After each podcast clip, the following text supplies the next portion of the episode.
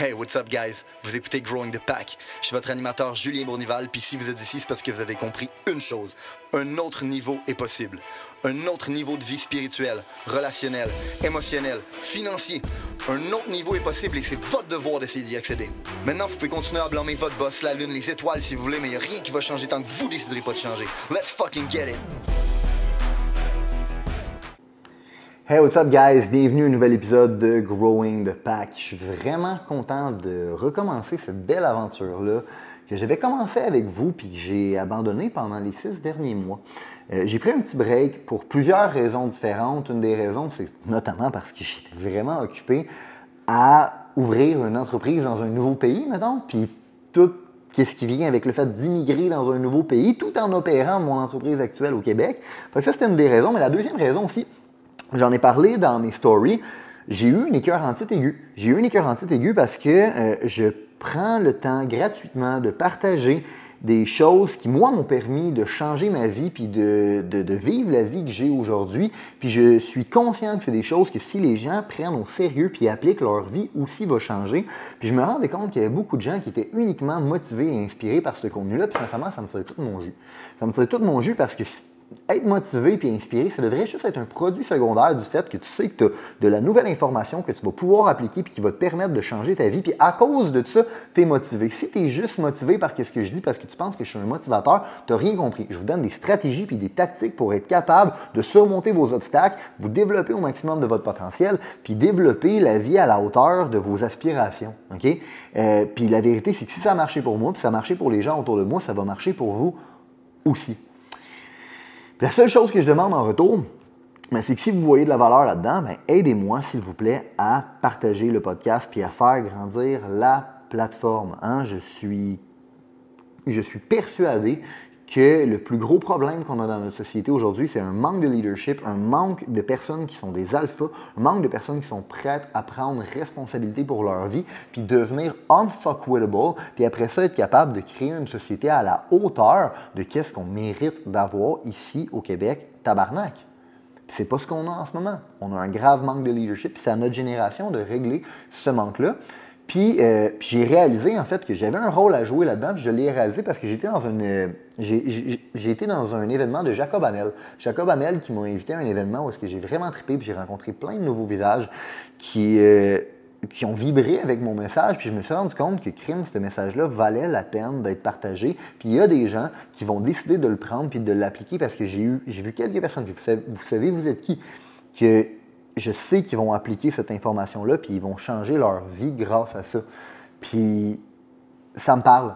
Ça me parle, ça m'allume, puis j'ai réalisé que c'est pas parce qu'il y avait une gang de tons dans la gang qui ne voyaient pas la vraie valeur de ce qu'ils se faisaient enseigner que je devrais pénaliser tout le reste des auditeurs. Donc, me voici, me voilà. I'm back, guys, après six mois de break. Euh, j'ai beaucoup d'anecdotes à vous raconter. La première anecdote que j'ai envie de vous raconter, avec laquelle je veux, commencer le, retour des podcasts, c'est l'anecdote suivante. Euh, vous savez que j'habitais aux États-Unis et que j'avais un visa de travail aux États-Unis qui m'empêchait de faire des allers-retours Québec-Canada. Puis récemment, vous voyez ceux qui écoutent sur la chaîne YouTube, je suis au Québec. je suis au Québec, j'ai décidé de, faire le changement de classification de mon visa pour plusieurs raisons. La première raison, c'est parce que justement, j'avais été invité à donner un talk à un groupe d'entrepreneurs, puis ça me tentait vraiment parce que j'aimais le vibe, puis c'était vraiment beau. Aussi parce que ça fait un an et demi que j'ai pas vu les gens de ma business, puis il y a plein de monde qui travaille avec moi depuis cinq ans, ça fait un an et demi que j'ai pas vu. Puis il y a d'autres gens que ça fait un an et demi qui travaillent avec nous, puis ils m'ont jamais vu en personne. Mais on a développé une relation à distance, mais j'ai hâte de pouvoir les voir, d'essayer dans mes bras. J'aime les gens qui travaillent avec moi, puis j'ai hâte de les voir au party biannuel qu'on va avoir dans une semaine. Euh, l'autre raison, c'est une raison que je n'ai pas encore parlé à personne, mais c'est que mon père est malade. Mon père est venu me voir en Floride. Puis quand il est revenu au Québec, il s'est rendu compte qu'il avait un cancer du poumon. Puis il a reçu son opération récemment, puis je ne pouvais pas être là. Je ne peux pas être là lors de son opération. Puis ça m'a frappé parce que je suis souvent euh, l'espèce de tronc de positivité euh, au sein de, ma famille, au sein de mon entourage. Puis j'avais l'impression que je n'étais pas capable d'exercer cette force-là que j'ai à l'intérieur de moi pour, pour, ma famille, les gens qui sont les plus chers pour moi. Puis ça m'a frappé. fait que j'ai décidé de faire le changement de classification. Puis en faisant le changement de classification, je devais remonter un dossier, je devais le représenter à l'ambassade, puis je l'ai présenté à l'ambassade en arrivant ici à Toronto. C'est là que s'est passé une petite anecdote. C'est que moi, j'ai une, feuille de route. J'en ai souvent parlé que euh, quand j'étais jeune, j'avais des problèmes avec l'autorité et notamment euh, avec euh, non seulement l'autorité, mais la justice.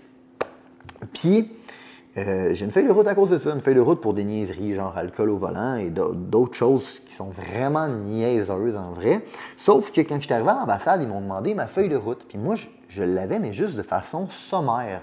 Puis ils m'ont posé des questions par rapport à ma feuille de route. Sincèrement, je m'en rappelais plus. C'est quelque chose qui s'est passé à la journée de mes 18 ans. Ça, fait, ça fait plus de 10 ans que ça s'est passé. Puis, euh, quand j'étais arrivé là-bas, il m'a demandé, OK, mais c'est un misdemeanor, mon affaire. C'est rien un misdemeanor, c'est un méfait. Il m'a demandé, c'est quoi, dans le fond, ton, ton méfait, c'est quoi qui s'est passé? Moi, je me souviens brièvement de la soirée, mais pourquoi j'ai été arrêté? Pourquoi, dans le fond, on m'a donné un dossier? Ça, je m'en souviens plus, tu sais. Fait que, euh, je dis, ben, je sais pas. Moi, je me souviens, j'étais dans un bar, euh, on s'est battu parce qu'on était sous, puis je suis sorti, puis après ça, on s'est fait arrêter parce qu'on a, foutu la merde, tu sais. Puis il OK, mais je peux-tu voir, avec qu'est-ce que tu me dis, j'ai besoin de voir le dossier complet, c'est quoi exactement qui s'est passé? Puis je savais pas, je, m'en souviens plus, je me rappelle pas de tout ça. J'aurais dû demander mon pardon, ça fait des années, puis j'aurais probablement dû plus creuser aussi là-dedans. Puis la vérité, c'est que mon avocate m'avait averti. Ça va te prendre une feuille plus détaillée, mais j'avais tellement chienne, OK, de voir qu'est-ce qu'il y avait dessus que ben, je l'ai caché. Ben, pas je l'ai caché, mais je, c'est comme si je l'avais enfoui. C'est comme si j'avais décidé de ne pas regarder dans cette direction-là par peur, comme un imbécile. Puis vous avez tous déjà entendu le proverbe ce que tu fais face s'efface, puis ce que tu fuis te suit. OK? Ben, c'en est un excellent exemple de ça. OK? J'y ai pas fait face. J'ai essayé de le fuir, j'ai essayé de faire comme ça n'existait pas. Puis quand on m'a posé des questions, je ne pouvais pas y faire face parce que j'avais même pas l'information. Puis ce que j'ai appris après, quand j'ai parlé avec mon avocate, elle m'a dit Julien, tu n'aurais jamais dû dire ça pour eux, la violence, c'est vraiment quelque chose de grave.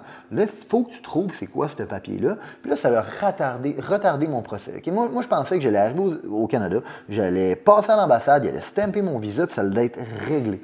Là, le stress qui embarque, parce que là, tout d'un coup, ils me disent, ben, t'es denied, t'es denied, mais c'est pas, un vrai denied. C'est un denied, on demande plus d'informations, mais ça reste que ça fait ça. Toi, t'es aux États-Unis depuis deux ans pour bâtir ton entreprise, puis là, d'un coup, tu dis, ben, faut que j'aille voir ma famille, tu traverses les douanes, puis là, on te denied ton visa. J'étais comme, what the fuck, j'ai fait le mauvais choix, mon Dieu, que je l'ai échappé. Calice que j'aurais juste dû rester en Floride, dans le fond, tu sais. Là, je capotais. Puis là, je parle avec mon avocate, elle me dit là, Julien, va juste falloir que tu trouves l'autre document, trouve-le. On, ne peut rien dire, puis on peut rien faire tant que tu ne l'as pas trouvé. Fait que j'ai parlé avec un autre avocate, une très bonne amie à moi, euh, Sandrine, si tu m'écoutes, merci en passant. J'ai été une plaie avec toi là-dedans, mais je t'apprécie vraiment. Euh, je l'ai appelé avocate criminelle, puis j'ai demandé de, m'aider à sortir le dossier. Puis finalement, quand je l'ai fait sortir, c'était une niaiserie. OK? Euh, on s'avait battu, puis quand on avait fini de se battre, on était parti dans la rue, puis on avait commencé à briser des trucs. OK, mais je me suis arrêté parce que j'ai brisé un pot de fleurs. C'est ça, ça mon premier misdemeanor. J'ai une couple, là, briser des pare-brises, des niaiseries de même, affaire de jeunes enfants stupides et sous, genre. Mais euh, j'ai brisé un pot de fleurs. Puis moi, c'est drôle parce qu'encore une fois, ce que tu fuis te suit. Euh, te suit. Je savais qu'il y avait un peu d'aspect de, vandalisme et de bris qui avait été pris dans cette, euh, dans, cette soirée-là. Mais moi, je me disais, dans un bar, là, tu chicanes avec quelqu'un puis on veut se taper sa gueule, c'est d'un commun accord. OK? Le pot de fleurs, il n'y avait pas de commun accord que je le pète.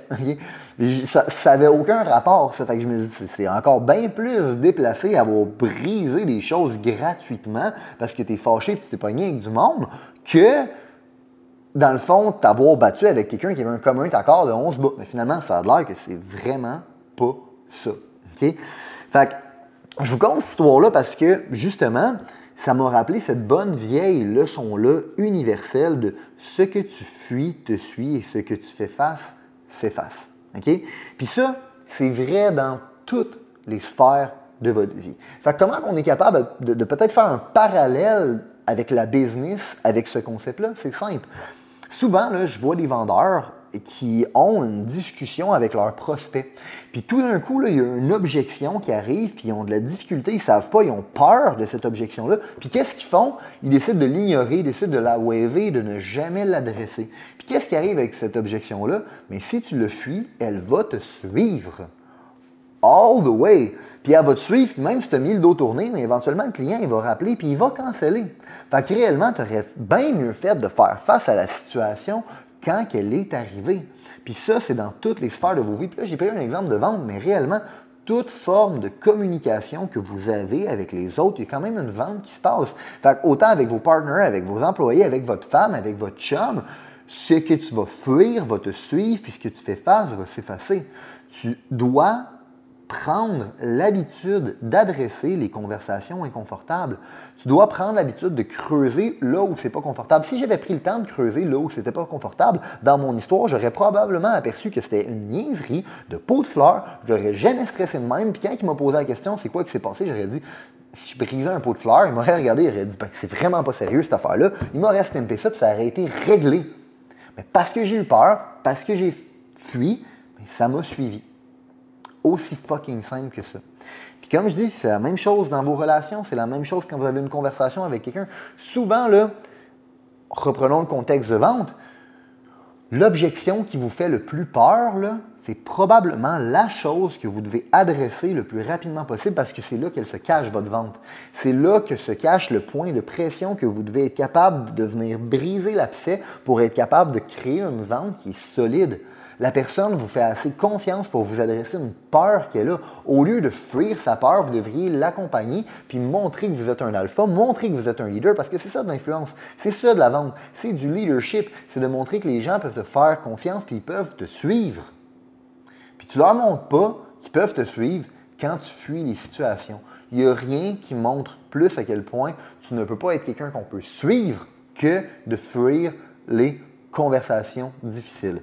Fait que, guys, peu importe dans quelle situation que vous êtes, que ce soit parce que vous voulez avoir un nouveau visa, que ce soit parce que vous voulez avoir une nouvelle blonde ou un nouveau chum, que ce soit parce que vous avez une conversation difficile à adresser avec vos partners ou avec vos employés ou avec votre équipe ou avec votre boss, ou que ce soit parce que vous êtes dans une situation où est-ce que vous êtes en train d'essayer d'influencer un client pour acheter votre produit, dites-vous une chose, meilleure chose que vous pouvez faire, c'est d'adresser les conversations upfront, c'est de faire face à la musique en premier. C'est de trouver ces choses-là qui sont difficiles à faire, qui sont difficiles à adresser, et les adresser et les faire face en premier. Puis si vous faites ça, ce que tu fais face, c'est face. Là-dessus, guys, je suis content de vous revoir. Si vous avez trouvé de la valeur dans ce podcast-là, partagez ça à des amis. Let's fucking get it si vous avez considéré que l'information, les principes, les valeurs qui ont été partagées aujourd'hui ont une certaine utilité dans la vie, vous allez non seulement vouloir appliquer les concepts, mais vous allez surtout vouloir les partager. partager à un ami, partager une connaissance, partager à quelqu'un qui en a besoin. Growing the Pack, c'est avant tout un mouvement qui grandit à travers les gens qui fait grandir. C'est un mouvement qui permet de créer les leaders de demain. C'est seulement grâce aux gens comme vous qui comprennent que le développement du leadership est notre plus gros enjeu qu'on va réellement faire avancer les choses. Je vous remercie pour votre temps. Let's grow the fucking pack!